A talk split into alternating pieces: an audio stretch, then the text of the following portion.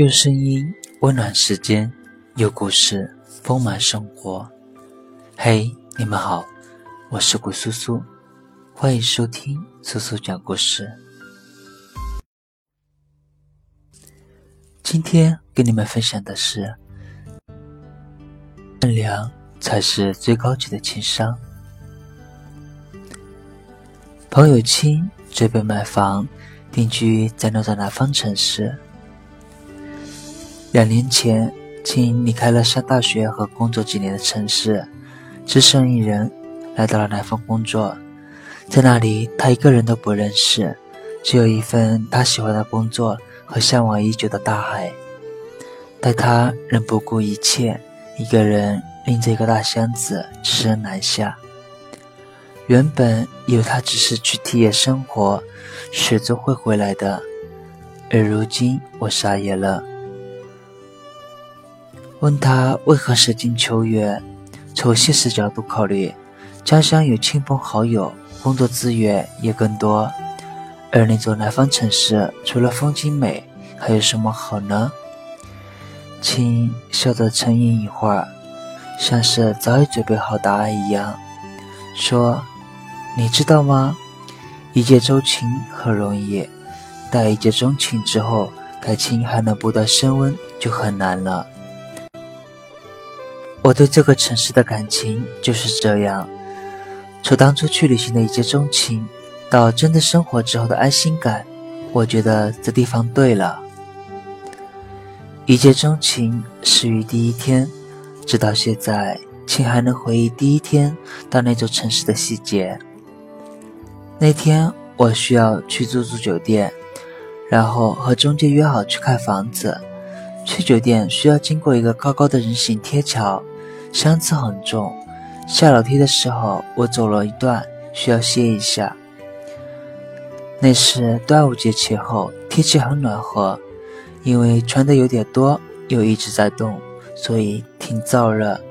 下楼梯的时候，心里的沮丧和不安。正弥散开来，突然后面有一个姑娘上来和我说话。她问我：“你为什么不放在中间那个鞋不上拖，非而非要提呢？”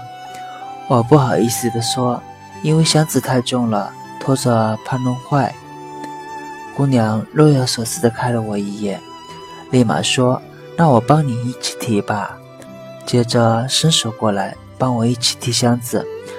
走下十几步的楼梯，放下箱子，他对我露出一个很自然而甜美的微笑，像是一点也不觉得刚刚做了一件好事一样，然后说再见。我看着他的背影，虽然个子高高的，但还是一件穿着中学校服的酷酷的短发少女，那背影闪闪发光，心里涌起了很强烈的暖意。听说你是不是觉得很小的事情，何至于让我这么感动？事情虽小，对当时初来乍到、心里不安的我来说，却是下了吃了一剂定心丸。因为我知道这座城市的人们如此善良又教养。每当我想起那个姑娘，就觉得她的背影闪闪发光。我想和这样的人。在这样的城市生活会很安心。其实我们每个人都接受过这样小小的暖意，或许也都做过那个短发的中粉中学女生。在你看来只是很小的举手之劳，或许在别人心里却是一辈子难忘的回忆。而这样的小事积累的多了，人对他人。对社会的信任感会增加，幸福感和安全感也随之增加。善意不分大小，对别人多一点体贴，社会就会多一点温暖。曾经在微信公众号后台看到个读者的留言，也让我感动了许久。在春节期间坐过浦东火车的人都应该知道，春节期间的火车车厢挤得那么拥挤。混乱，让人难受。有座位的还好，不过是味道难闻点，坐的难受一点。对没有买到座位的人来说，春节的火车简直是一场噩梦。为了能和家人团聚，每个路途上的人都心甘情愿地忍受那几个小时，甚至十几个小时的噩梦。小 C 说，读大学时有一年春节回家，他没有抢到坐票，也就意味着他需要再十几个小时。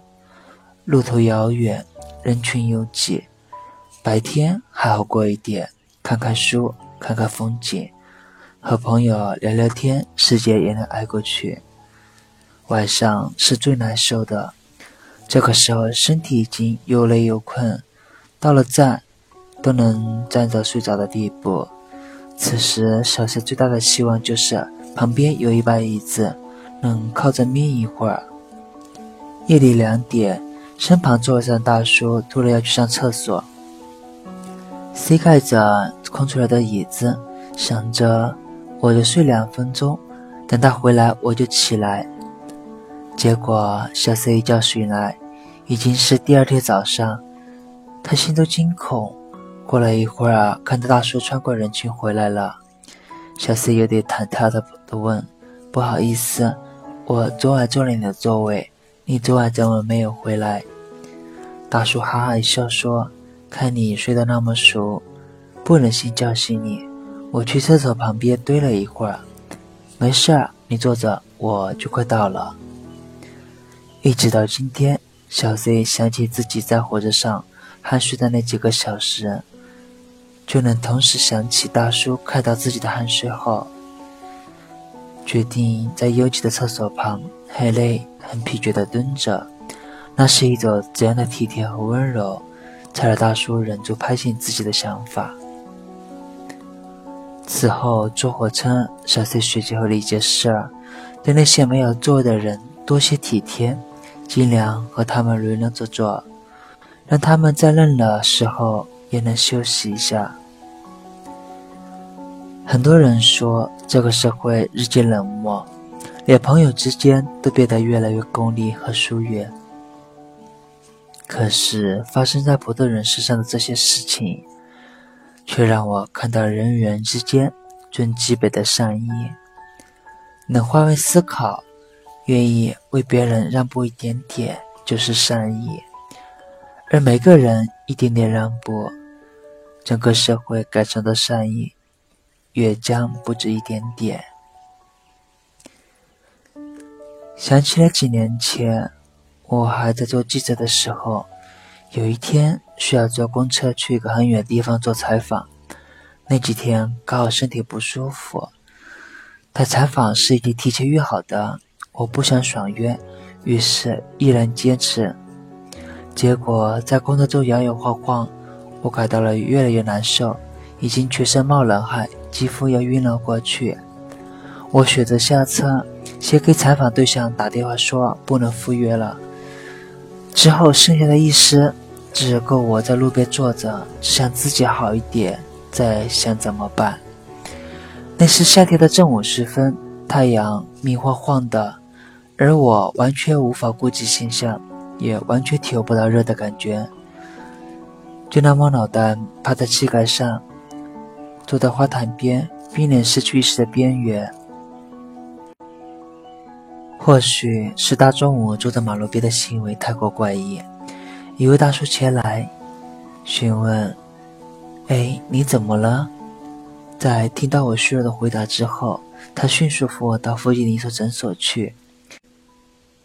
恢复意识的时候，我躺在床上挂着点滴，包包就放在我身边的椅子上，而大叔已经离开了。后来回忆那天的细节，虽然心有余悸，但更多的是感动和暖意。一个陌生的人在走走街头，能够体谅到你正面临问困难，需要帮助，实属不易。能将这种观察再表达出来，就更加难得。许多人具备了这种敏感，却并不具备这种张口和伸手的勇气。有时候，我觉得我们每个人心中都有最基本的体贴和善意。但羞涩往往会阻挠我们行动。千万不要因为害羞而吝啬于表达你的善意。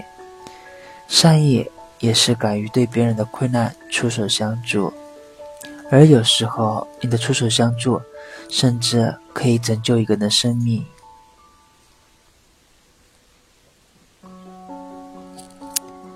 我们现在这社会节奏很快，生存压力也太过于巨大，每个人都在赶时间，为了自己生活的更好，充满向前，拼命努力，不敢懈怠一丝一毫。很多时候，这种只顾自己的专注，也透着一丝冷漠。但现实，人心都有善意的一面，我们能对别人的困难、痛苦有所体贴和了解。当看到别人需要帮助的时候，大部分人都会表达自己的利善意。而当自己的善意真的起到效果，那种满足感是美妙的，无与伦比的。它是一种人与人之间的体贴和默契，是一种天性，也是一种奇妙的责任。生活中，我们也会遇到这样的暖心时刻。总有陌生人愿意为我们负重，可能是短短的几分钟，却能在心里温暖我们许久，甚至是一辈子。给别人一点善意，也有于接受别人的善意，社会能多一份信任，生活在其中的我们，也能多一份安全感和幸福。